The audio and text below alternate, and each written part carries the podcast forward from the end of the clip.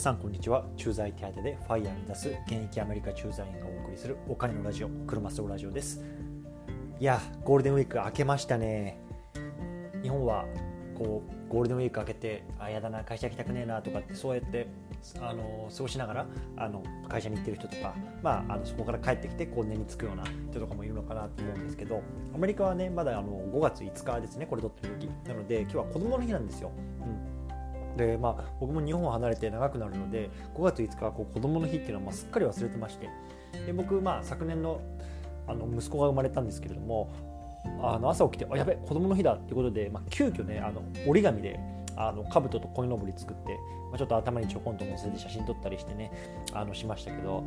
まああのね、アメリカだと兜とかねやっぱり手に入るかどうかっていうのはちょっと調べてないんで分かんないんですけど、まあ、多分入らないんじゃないかな簡単には。なのでね日本に帰ったらまあそういうところもきちんと準備して、まああのね、日本人らしいあのまあ、祝い方とかもね、まあ、させてあげたらなしてあげたらなとは思ってるんですけどはい。ということでね今日も話していきたいと思うんですけれども今日は何の話かっていうと数をこなすと何か見えてくるよっていうのねところの話をしたいなと思うんですね。うん、でこれ何かっていうと、まあ、具体的な話をするとね、まあ、あの前々から少し話している通り、まあ、僕は今年2021年っていうのは、まあ、アメリカで不動産っていうのをちょっと購入しようかなと思ってこういろいろと、まあ、下調べをとか、まあ、準備っていうのを今進めてる最中なんですよ。であの結構みんなさんこう家を買うっていうのは、まあ、僕も今回あの初めて買うんですけどやっぱり人生にこう1回2回いや3回もあるかなぐらいの、まあ、大きな買い物だと思うんですよね。で経験がないんですよ。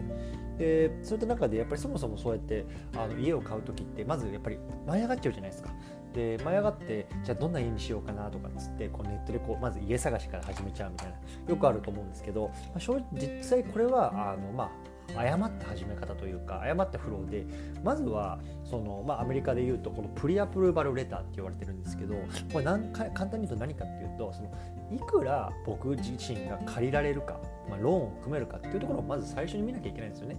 例えばじゃあ僕がじゃあ3000万円借りれるのと5000万円借りるのといやいや1億円借りれるっていうようなその借りれる幅がこんだけも違うとそのやっぱり自分が買う家とかっていうのもやっぱりこう予算があの広がってくるわけじゃないですか。だからその最初にこの自分がいくら借りられるかっていうようなところを知っておかないとそもそもやっぱ家探しができませんよっていうようなところなんですよ。うん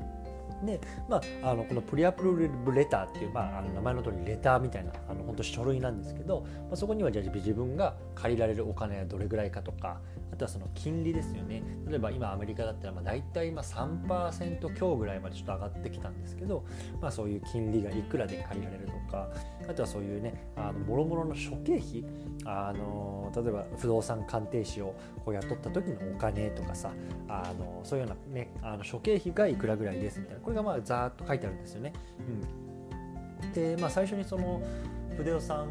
のこう勉強というか不動産を始めるっていうようなこうプロセスをはじあの見た時にまずプリアプルバルレターを取れ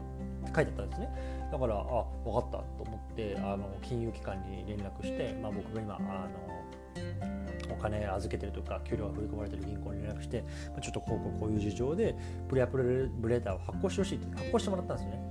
で、まあ、そこにね書いてある書類っていうのがもう全く意味わかんなかったんですよ。そもそも英語で意味わかんないじゃないですか。なんかその単語もよくわかんないですよ。なんかそのエスクローフィーとかなんかタイトルフィーとかもよくわかんないでしょ、まあ、全然わかんなくていいんですけど。何言ってるか全然わかんないですよね、うん、で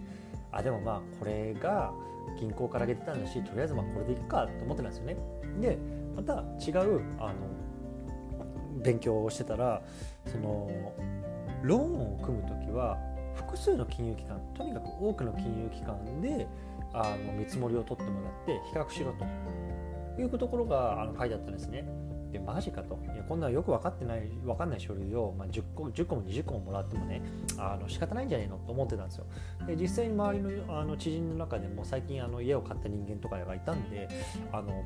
どうですかみたいな。これ、まあ、こっち英語でショッピングアラウンドって言うんですけどいろいろこう いくつかの金融機関に見積もり取ったんですかとかっつったらそういう人たちは「いや全然取ってないよ」みたいな。一つのところから出たからまあそれでやってよみたいな感じだったんですよね。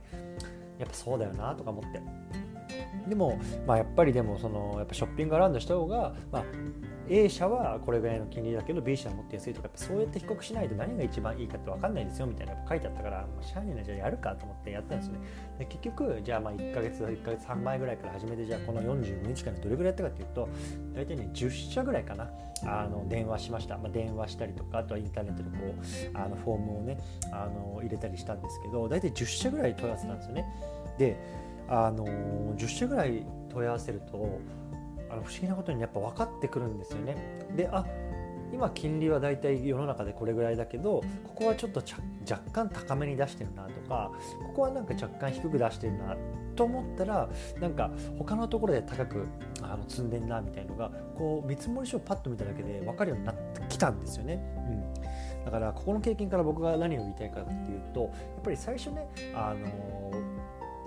何回かやっただけだと分かんないことでもその数をねこなせばこうや分かるとかできるってことあると思うんですよ。例えば僕なんかサッカーやってたんですけどリフティングってこうねあの足でポンポンボールをなんかジャグリングするみたいなやつもあるんだけど最初さやっぱり5回やるのも難しかったですよ。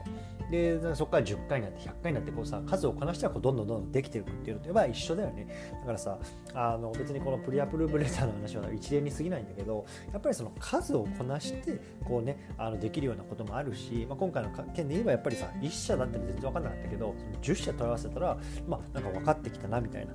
いうようなところがあるので、まあね、あのこれ聞いてる皆さんも、まあ、僕自身もいたいしやっぱりね最初全然わからないこと例えばブログ書くとかさツイートするとかも全然わかんなかったしわかんないけど、まあ、それをねやっぱりコツコツ続けてこう場数を踏んでいくっていうのがねあの将来大きなあの、まあ、成果につながるんじゃないかなと思いながら、うん、